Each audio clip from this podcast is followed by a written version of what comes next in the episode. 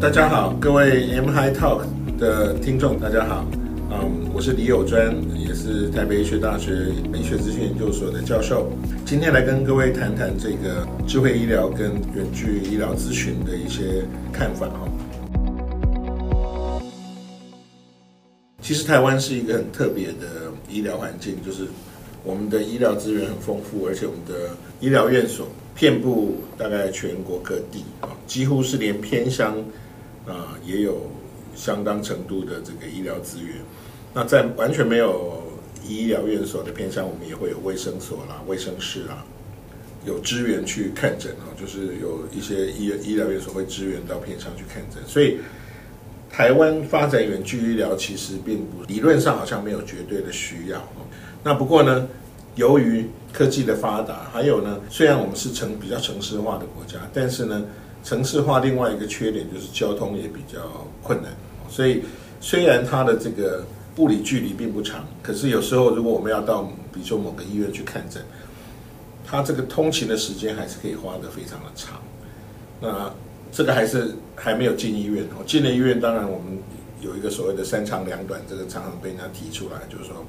等看诊很长啊，等领药时间很长，等着批假时间很长。好，那两短呢，就是看病的时间很短，或者是做一些专业服务的时间就比较短。那避免这样的三长两短，还有通勤上面的一个的成本、时间成本呢？所以台湾呢发展这个线上咨询或者远距医疗呢，其实还是有一定的机会哈。最近由由于疫情的关系，大家越来越对于到医疗院所呢多了一些考量，所以最近几个月台湾的医院的平均的门诊量大概都掉了呃二二十到三十个 percent 哦。那像皮肤科呢，它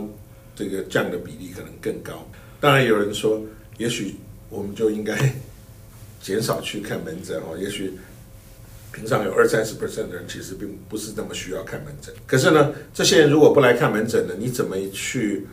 啊、呃、提供他所需要的医疗咨询的服务呢？所以如果有这样的线上平台呢，啊、我们可以直接连线呢，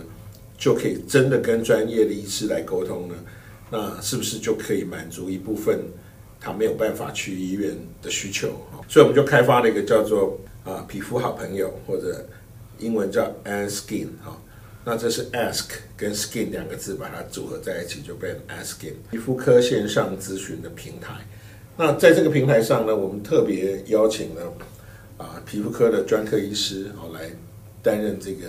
啊咨询的这个专专家。然后也会有线上也会有个管师，所以让这个有这方面皮肤病问题，可是他又不方便来医疗院所的人呢，来做这个线上的咨询。其他的科别适不适合在这样的平台上面啊？这这这这个就要看状况啊。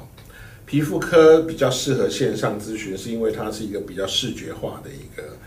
啊科别，所以很多时候如果你照片拍得好啊，皮肤病的照片呢，把它拍得很好的话呢。它事实上是有很强的参考性哦。那其他的科呢？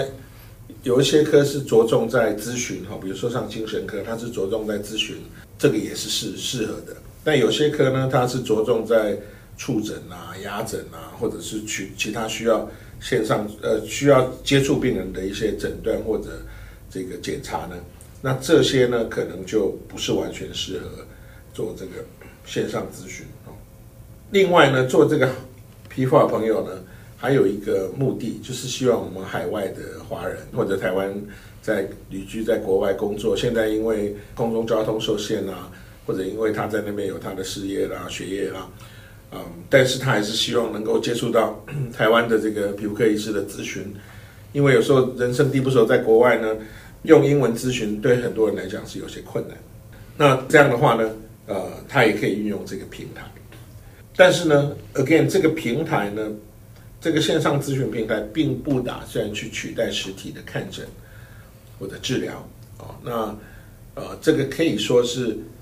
大家决定要不要进一步做实体的看诊跟治疗的一个重要的咨询。那么有时候呢，事实上我们也知道有很多的咨询啊，呃，其实就能解决了皮肤上的问题，并不一定要非要吃药打针才可以哦。有些很多。很多皮肤病呢，可能五六成以上的皮肤病跟生活形态有关，跟你的习惯有关系。所以只要你把你的洗脸的习惯呢、洗手的习惯呢、保养的习惯呢、呃抓抓痒的这个习惯呢、哦抠它的这个习惯呢、挤痘子的习惯，如果这些习惯有一些改变呢，其实你的皮肤病呢就会好很多啊、可能比吃药打针呢有时候还更有效。所以呢，呃，我们相信这个咨询对一部分的病人呢，一部分的民众呢是一定有帮助。那当然也有一部分人其实是不适用线上咨询哈，比如说这个病已经是发展的很严重，很痛、很痒、出血啊，全身起水泡，甚至于意识不清醒、发烧，那这些当然就不适合用线上咨询，那应该要尽快就医啊。所以我们相信呢，呃，这样的服务可能对一部分的民众呢是会有帮助，所以我们就是呃组了一个。创新的团队呢，包括医师跟工程师呢，一起来，呃，提供这个线上服务，皮肤好朋友啊，或者直接打 A Skin A S K I N 也可以找到官方的这个呃账号。那加入之后呢，就可以所有的程序啦、预约等等都在里头了。谢谢。